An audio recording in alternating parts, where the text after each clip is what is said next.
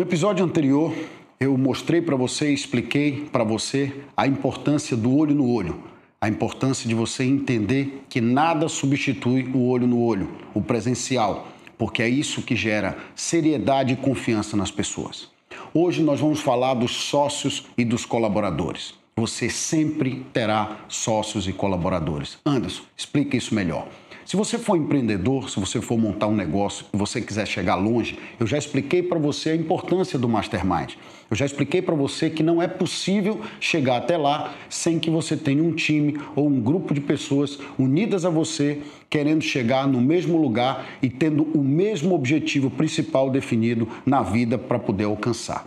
Esse tipo de coisa faz com que a gente passe a perceber que ou você vai ter sócios porque senão você vai ter dificuldade de alcançar e, portanto, o sócio é um colaborador nesse caminho e nesse crescimento, e você vai ter os colaboradores, que podem ser os teus empregados, que podem ser os teus prestadores de serviço, que podem ser as pessoas que vão estar envolvidas dentro do teu negócio, do teu empreendimento ou da empresa que você trabalha. Você pode ser um líder ou você pode ser um liderado, não importa. Esse tipo de movimento ele acontece em todo lugar. Então, é quase impossível você conseguir realizar algum feito ou você trabalhar numa empresa e não ter junto de você um time, colaboradores, sócios e pessoas envolvidas. Sempre esse ambiente estará presente na tua vida. E o que você deve fazer? Desenvolver a tua personalidade porque se você vai ter sempre sócios e colaboradores, você precisa entender que você vai estar constantemente se relacionando com pessoas. E as pessoas são diferentes, meus amigos. As pessoas têm caráter, personalidades, costumes, jeitos e criações que são completamente diferentes na sua essência primária.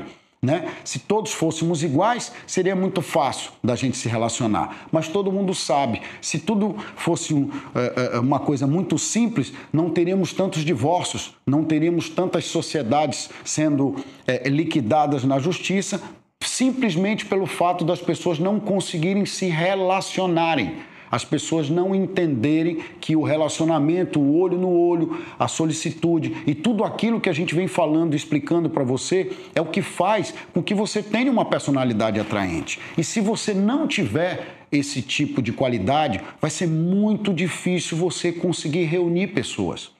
Agora lembre-se, se você for empregado, você vai estar dentro de um contexto de uma empresa, reunido dentro desse contexto, e como é que você vai se comportar com uma personalidade atraente, sendo solícito, entendendo o que está se passando com o teu colega do lado, os objetivos da empresa, como é que teu chefe se comporta e assim se tornando uma pessoa melhor entendendo o dia a dia da empresa, se colocando de maneira solista, mas acima de tudo, colocando você à disposição do todo e do grupo.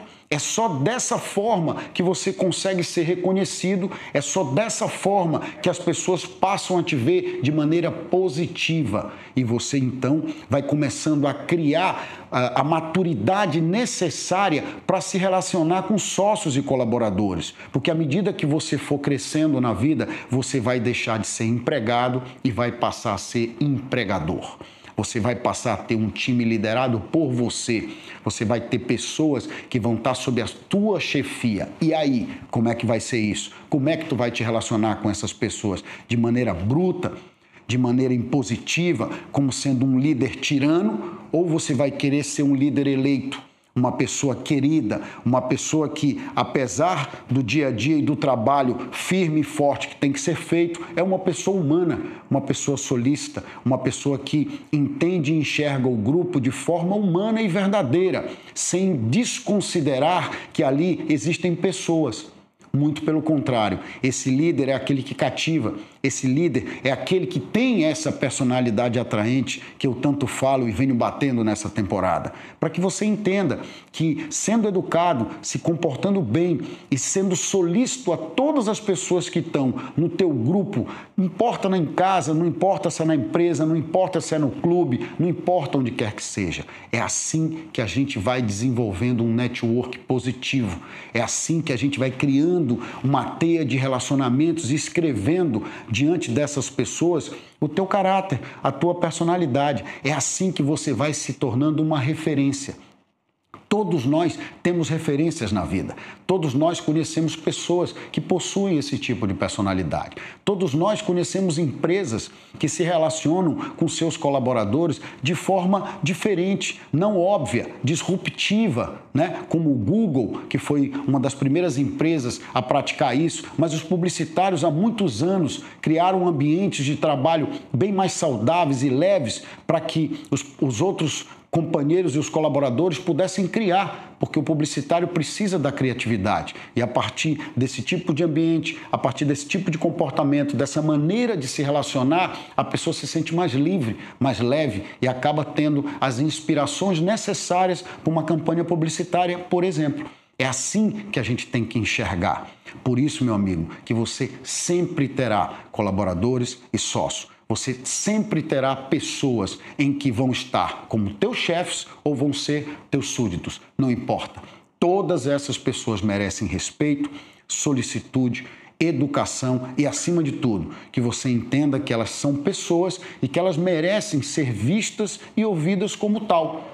E é por essa razão que você precisa entender de uma vez por todas que a educação tem que estar sempre acima de tudo que por mais que a gente tenha raiva, por mais que a gente não goste, por mais que a gente seja colocado numa posição desagradável, o nosso comportamento sempre é o que vai fazer a diferença.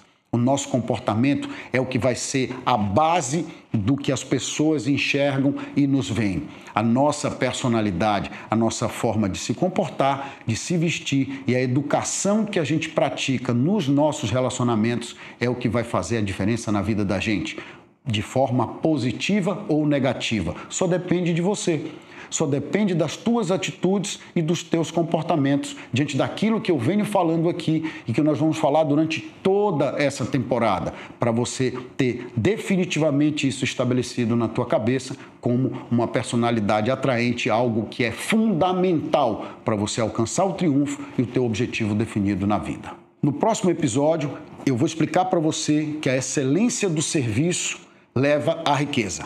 Eu te aguardo no próximo episódio.